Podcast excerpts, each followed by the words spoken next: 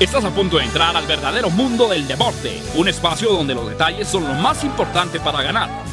Hasta tus oídos llegará una investigación única, un cuidadoso análisis y la información precisa sobre cada uno de tus equipos y deportistas favoritos. En la línea de juego, arranca en este momento con alerta todos tus sentidos. Comenzamos.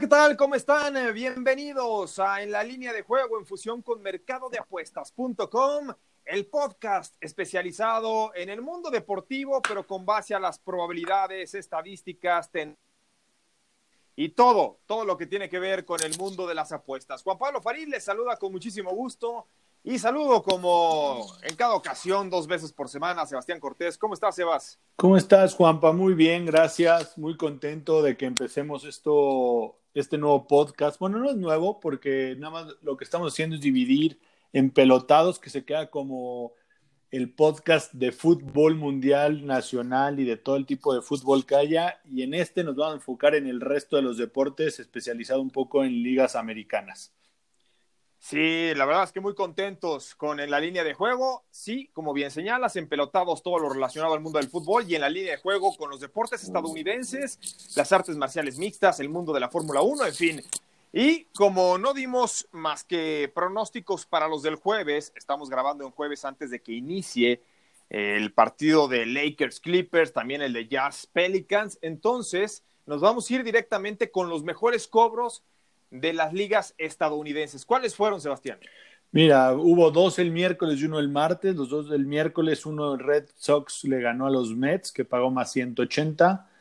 Padres les remontaron en la última entrada o en la penúltima entrada las cuatro carreras y perdieron contra los Giants 7-6 y pagó más 170. Y por último, los Brewers de Milwaukee perdieron contra los Piratas el martes y... Sí, más 165 pagó ese. Eh, recordemos que no hay grandes pagos en el béisbol de las grandes ligas. Los mejores que se han dado en la temporada se ofrecieron sábado y domingo con la victoria de los Giants en casa de los Dodgers de Los Ángeles. Bien, esto en cuanto a los mejores cobros. Ya a partir de la próxima semana estaremos armando el parlay ideal. Aquí como fueron días diferentes, pues no se pudo armar un parlay realmente de lo que habría pagado. En la agenda de la semana, ¿qué tendremos este fin de semana? Muchísima actividad.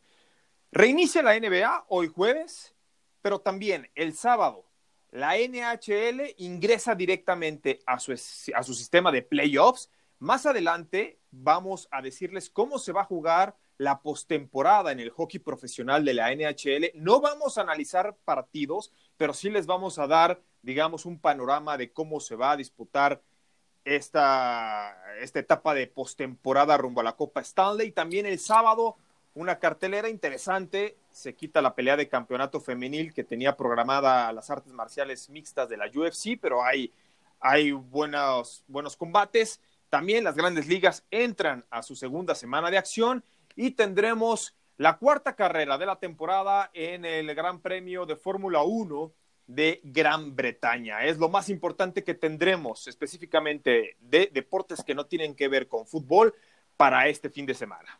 Sí, ya quitamos a todos los grandes premios de América, se fueron a Europa, ¿no? Eh, ¿no? Nadie va a viajar ni van a salir de Europa, así que pues va a ser una temporada corta para la Fórmula 1.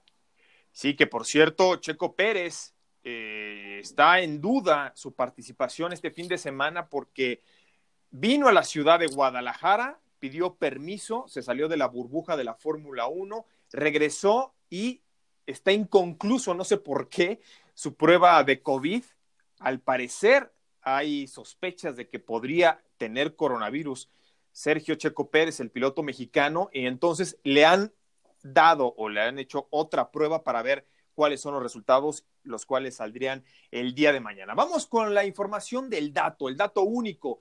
Y les tenemos que por primera vez desde 1954, el béisbol de las grandes ligas no tiene un solo equipo que empiece invicto con marca de tres victorias, cero derrotas o en su defecto, cero triunfos y tres descalabros. Esto va a hablar de la paridad que encontraremos en esta temporada 2020, donde todos los equipos se ven con la necesidad de empezar a ganar a partir de ya. Por cierto, Sebastián, esta semana hablamos de los juegos que se disputaron entre lunes y miércoles en el béisbol de las grandes ligas. Los equipos que salieron favoritos en las apuestas ganaron 27 y perdieron 10 para una efectividad del 73%, muy alta si la comparamos, obviamente estamos hablando de tres días únicamente, pero sí, sí muy alta en comparación de otros años. ¿eh?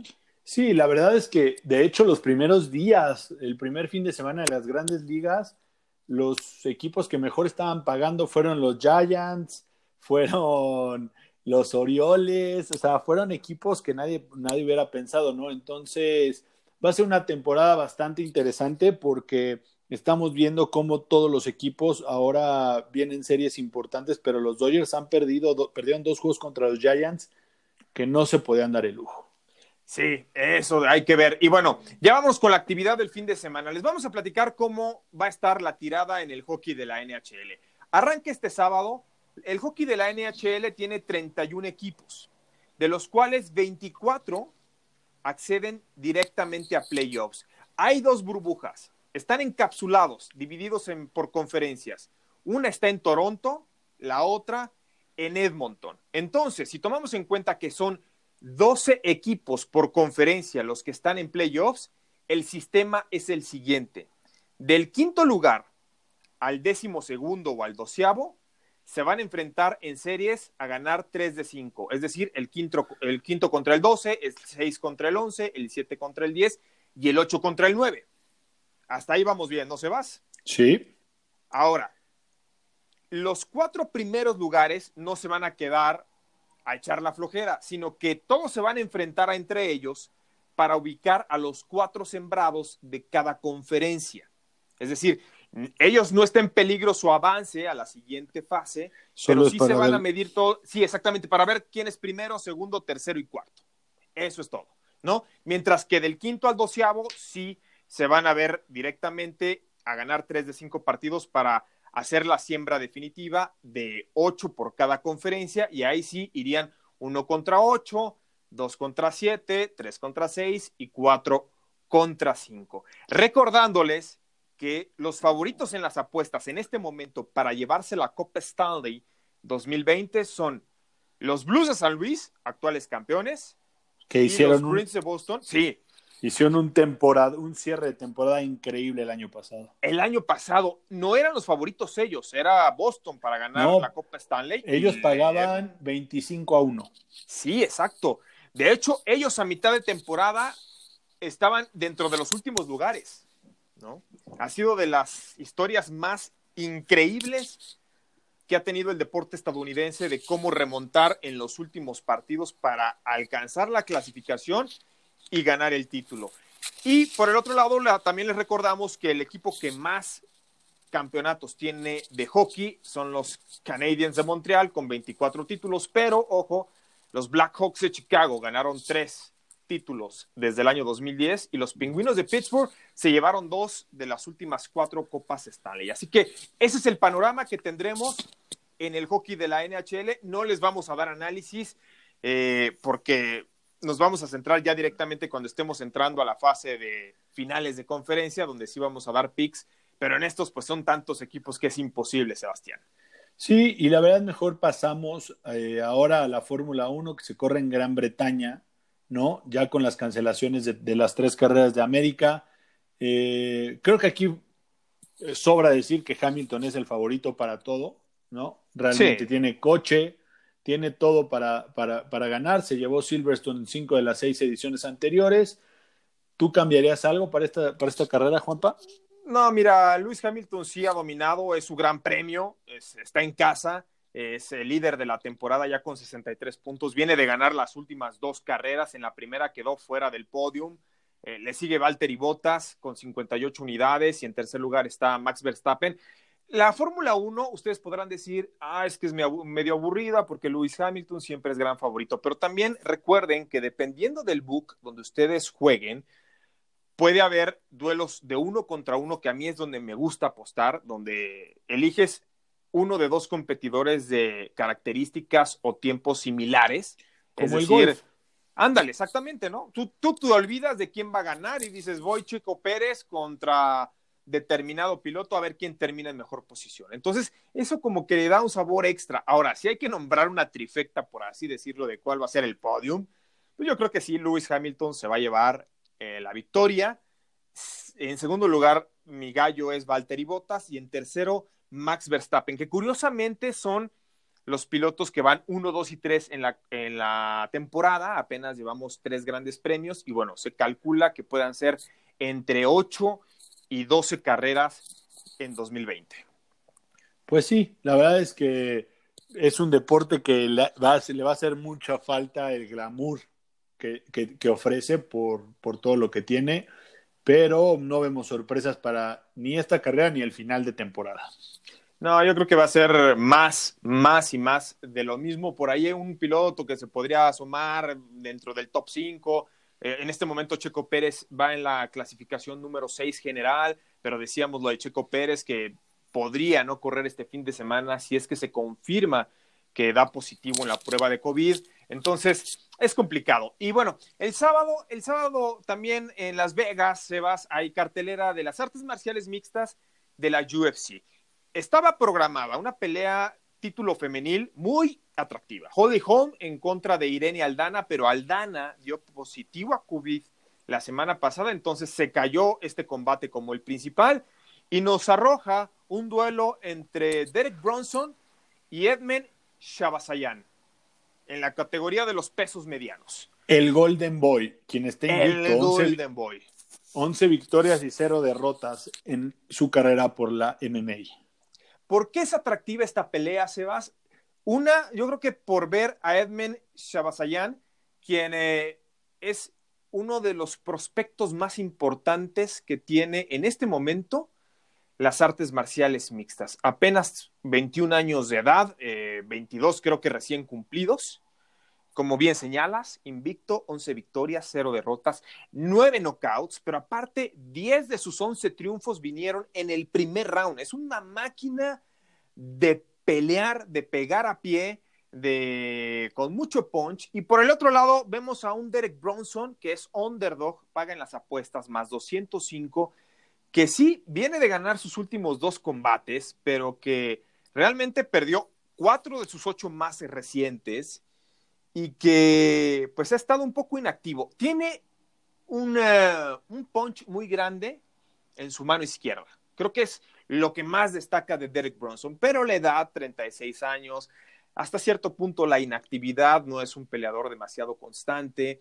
Eh, el hecho de enfrentar a un rival con muchísima categoría y sobre todo con un futuro donde la empresa deposita gran parte de su proyección en este chico, pues te hace dudar, acaso te pregunto, en que Bronson no pierda. No, no, la, verdad es que, es que el Golden Boy debe de ganar. Aquí, eh, pues el truco, o si quieren apostar o si quieren ganar eh, un poco el dinero, no es apostarle a que gana este, el Golden Boy, sino simplemente apostarle al knockout o al under o al over. El under está en 1.5 rounds. O sea, aquí quiere decir que Literalmente no llega ni al segundo round. Por historia, si lo ves históricamente. Es, bueno, es, que es un combate a tres rounds, ¿no? Debería, ajá. Sí, porque no es de campeonato, es a tres rounds. Entonces, uno y medio es, o sea, si, si pasa de los dos minutos y medio del, segundo, round. Eh, Mira, yo creo, a ver, ahí te va, ahí te va mi teoría. Yo digo que sí, Edmund Shabasayan va a ganar no tiene yo no entro en conflicto en que si va a ganar o va a perder. Para mí es una victoria que debe ser clara, contundente. Yo pienso que se va a ir por los golpes, no se van a ir a decisión, lo va a terminar antes de tiempo, pero también considero que va a ganar en el segundo round. O sea, creo yo que la experiencia de Derek Bronson le va a permitir por lo menos sostenerle un round. Ahora, el volado, como quien dice, viene si va a rebasar los dos minutos y medio. Es, que, es justo. ¿Tú qué dices?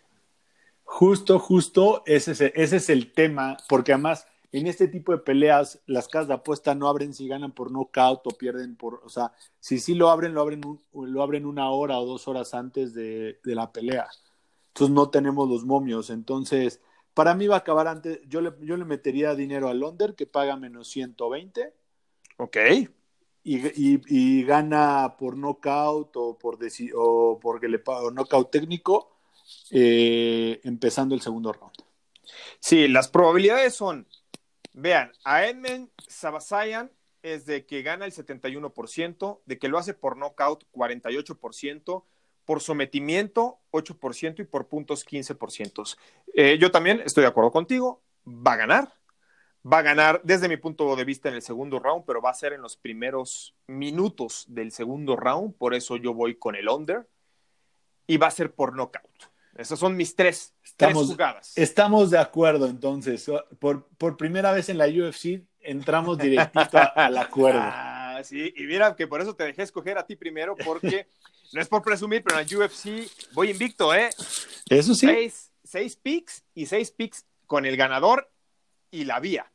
Eso sí. Eso es importante. Venga, oye, béisbol de grandes ligas. Bendito sea Dios, el béisbol no se nos suspendió. Este, al parecer sí van a castigar severamente a algunos peloteros de los Marlins porque hay investigaciones periodísticas que señalan que por lo menos un par de ellos, poquito antes de que iniciara la temporada regular, se fueron a un centro nocturno y ahí se infectaron. ¿No?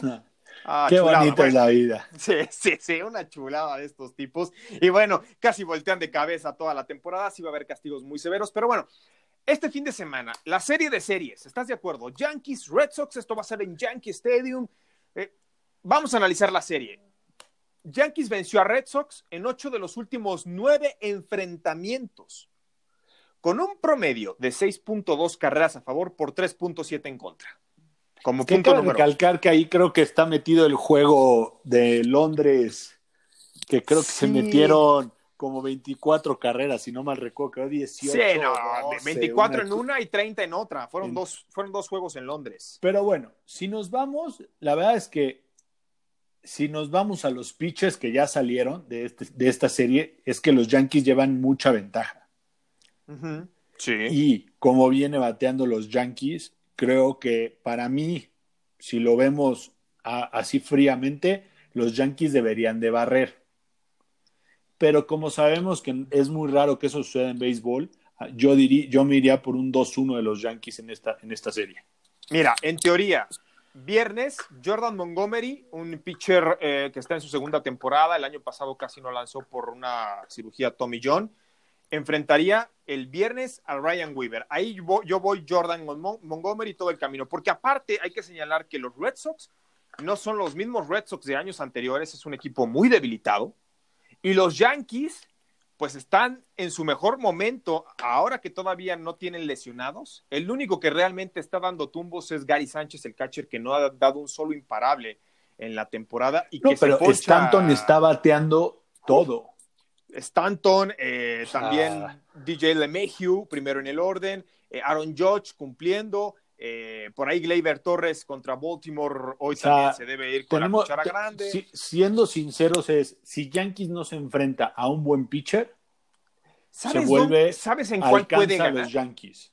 Sí, ¿sabes en cuál tiene más posibilidades? A mi parecer, Boston, el del sábado. En teoría, anunciado Zach Goodley, que es un buen pitcher por parte de los Red Sox, que tuvo una muy buena presentación en contra de Masahiro Tanaka. Que Masahiro Tanaka, recordemos, eh, pues recibió un impacto brutal en la cabeza, un batazo de, de Giancarlo Stanton y estuvo conmocionado y apenas estaría listo para lanzar el sábado. Por el hecho de no saber en qué condiciones va a estar Tanaka y de, que Zach Goodley es, un buen lanzador, yo creo que se la lleva Yankees 2 a 1. ¿eh? Yo también estoy contigo, creo que es raro, se presenta para que sea una serie donde barrerían los Yankees, pero yo también creo que por ser un clásico muy parecido a lo que fue Dodgers Gigantes el fin de semana pasado.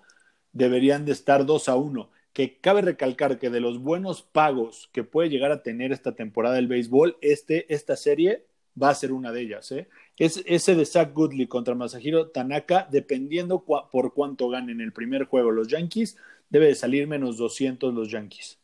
Sí, y creo que en contra de Goodley van a tener algunos problemas, sobre todo a la ofensiva del conjunto de Nueva York. Y bueno, una serie increíble también, muy buena, es eh, División Central dentro de la Liga Americana, Mellizos de Minnesota en contra de los Indios de Cleveland, ambos con récord en este momento positivo. Hoy inician la serie, hoy jueves, es una serie de cuatro eh, partidos, pero eh, vamos a analizar viernes, sábado y domingo. Y es que Cleveland, sin contar el juego de hoy jueves, Sebas, tiene cuatro victorias, tres derrotas en sus últimos siete juegos en contra de Twins. Es decir, es una serie y una rivalidad muy pareja, muy, muy pareja. ¿Qué predomina en, estos partidos? Las bajas, que se dieron en cinco de los siete enfrentamientos más recientes. Por Cleveland tiene el mejor porcentaje de picheo, de, eh, de hecho, eh, los abridores de Cleveland solamente han dado cuatro bases por bola en 29 entradas durante este inicio de estación en 2020. O sea, muy buen picheo abridor por parte de los indios. Y por el otro lado, la misma película de los mellizos del año pasado. Home run, home run. Es lo que te iba a decir. Están bateando los mellizos muy, muy. O sea, yo analizaba este partido en la mañana y no. O sea, decían under, pero ves el porcentaje de bateo y de carreras que traen y dices, traen seis, siete carreras en promedio los Twins y tres, cuatro carreras los indios. Entonces, no puede ser under. Y después te dicen, es que le tienes que apostar a, los indios. Pues sí, pero apostar a los indios es que van a jugar al viejo béisbol. No, y hit, hit, hit, hit, y que vayan entrando a poquito en poquito. Entonces, se vuelve muy complicado pero aún así yo creo que esta serie va a quedar empatada 2-2. Contando el juego de hoy, ¿eh? Ah, es que sí, contando el juego de hoy. ¿Sabes qué? Sí, eh, bueno, a ver, juguémonos la más allá. Independientemente del resultado de hoy, que todavía pues, no, no empieza, ¿qué te gusta para viernes, sábado y domingo? ¿Quién se lleva la serie 2 a 1? Para comprometernos un poquito más. Yo creo que los indios. Yo también. Me gusta. Yo también. Los indios están empezando a jugar, o, parece ser como los astros. Un béisbol chiquitero, no de home run como los Yankees, como los Twins, como jugaban los Red Sox. Entonces, me gusta un poquito más. Yo no soy tan fan de. A mí me gusta ver el espectáculo, pero yo creo que los indios y los indios que ganen esta serie están más 120. Y mi picheo, picheo y picheo es la clave en el béisbol de las grandes ligas. Eso siempre, un buen pitcher siempre se va a imponer a un buen bateador. Eso, que ni qué. Entonces, nuestros pronósticos, fíjate, coincidimos, ¿eh? No nos pusimos de acuerdo antes, pero sí, Yankees e Indians deben llevarse la serie, digamos, viernes, sábado y domingo específicamente. Y ahora sí pasamos al evento estelar. Mañana, viernes, dos partidos de NBA. Los Bucks de Milwaukee en contra de los Celtics de Boston, favorito Milwaukee menos cuatro y medio, el total en 218.5. ¿Qué te gusta y por qué? Mira, Milwaukee tiene 5-1 en los últimos seis partidos contra Boston, con un promedio de puntos de 118 contra 108. Que, que, eso quiere decir que le gana por más de 10 puntos, ¿no? El under se dio en tres de los cuatro previos entre ambos. Mira, la verdad es que yo no puedo ir en contra de Milwaukee juegue contra quien juegue. la, única forma que yo vaya en contra de Milwaukee es que juegue contra Lakers o Clippers. Sí, es la realidad. Entonces, yo no creo, sigo sin creerle a esos Celtics. Les hace falta esa figura, lo que era Kyrie Irving, que sí es una figura. No lo es Kemba Walker. No. No, entonces yo ahí me llevaría a los Bucks con, menos, con, con la línea que está en menos cuatro y medio y probablemente sí me, aventaría al over porque sin público y sin nada no hay tanta presión y creo que va a haber mucho más puntos. Tomemos en cuenta que Eric Bledsoe y Pat Conan eh, no formarían parte por protocolos de COVID. Bueno, de hecho ellos dieron positivo a COVID, entonces creo que todavía no estarían listos o ya no tienen más bien, pero bueno, tienen que tomar ritmo. Y Bledsoe regresa el 2 de agosto, es la fecha donde ya, ya es elegible para jugar. Ok, perfecto. Entonces, este, nada más para tomar en cuenta, Bledsoe es titular y promedia arriba de 15 puntos por juego, ¿no? Yo también voy con Box, es mi gallo, de hecho, para ser campeón. Y en el otro partido, Mavericks en contra de Rockets de Houston. Mavericks menos uno, las altas y bajas 229. Los Rockets están 3-1 en sus últimos cuatro partidos en contra de Dallas, pero muy parejo a la media de puntos anotados, 116 de Houston por 114 de Mavericks en estos duelos entre sí. ¿No? Ahora, por el otro lado, Mavericks cubrió cinco de las últimas seis líneas de apuesta en contra de los Rockets. Ahora son favoritos. Mira. Si tuvieras que elegir a un ganador, olvidémonos del handicap. Es una, va a ser un partido muy cerrado, el menos uno. Más bien vayamos al ganador. Ganador, me iría yo por los Mavs. Creo que no hemos visto el real potencial de los Mavs jugando por Singis y Donich juntos. A los Rockets les hace falta una pieza clave que regresa el 3 de agosto, aproximadamente, o el 12 de agosto, no me acuerdo, que es Eric Gordon. Sí. Entonces, al final de cuentas, los Rockets son, si a los Rockets los defendes bien, pierden. Porque lo único que saben de anotar es más de Vía James Harden. Y vía James Harden, ¿no? Y Westbrook, ¿no? Sí, bueno, también. Teniendo, esos dos jugadores anotan muchos puntos. James Harden 35 puntos promedio por partido, o sea, es un promedio que ni Michael Jordan, ¿no? O sea, pero que también te da a entender que la NBA actual es de no acabarse el reloj, muy diferente la, la de los 80s o 90s. No, no es tan hay física. tanta presión, no es tan física, sí, sí, sí. Pero también exacto. al final te, te, das cuenta que es un equipo que depende de él. Un mal día de Harden y pierden por 20 puntos. Entonces, si me preguntas a mí, yo voy Mavs, que gane el juego, y me iría hasta por el over. Yo voy con Maps, pero ahí sí no te acompaño. Yo voy con las bajas de 229. Los dos coincidimos en Box de Milwaukee. Y si tienes que nombrar altas y bajas, 218 en contra de Celtics. Mm, bueno, más bien te lo volteo. Yo creo que te acompaño con el under de, de Maps Rockets también, porque si ganan okay. los Maps no podrían ser tantos, no tendrían que ser tantos sí, puntos. yo creo que se van a imponer defensivamente. Pero me iría por las altas de los Bucks. Creo que creo que los Bucks y los Celtics van a dar un buen agarrón, sobre todo de que no hay público y no hay tanta presión y son jóvenes bastante talentosos que luego el jugar en un estadio o en otro puede llegar a afectarles. Entonces, si te parece y hablamos del all-in, me gustaría un par de de estos dos juegos. Venga, de una vez lo tiramos. Que iría Mavs gana el juego porque está menos uno, ¿no? Si, se, si lo pueden agarrar en even por un poquito menos de, de paga, pues está mejor y eh, box menos cuatro y medio.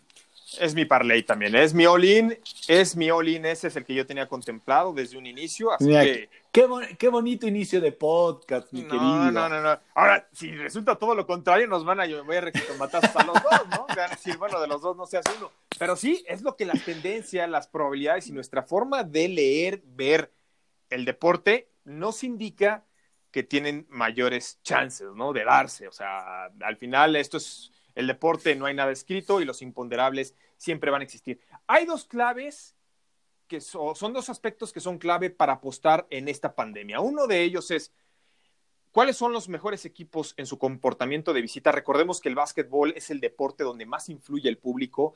Las rachas de nueve puntos consecutivos, de remontadas, mucho tiene que ver con el estado anímico.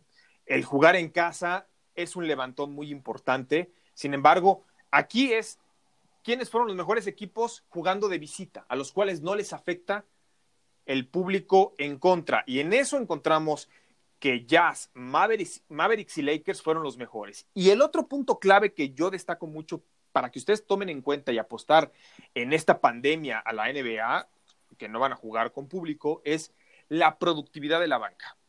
Aquí el que tenga mejor banca mejor rotación es el que tiene mejores posibilidades. ¿Por qué?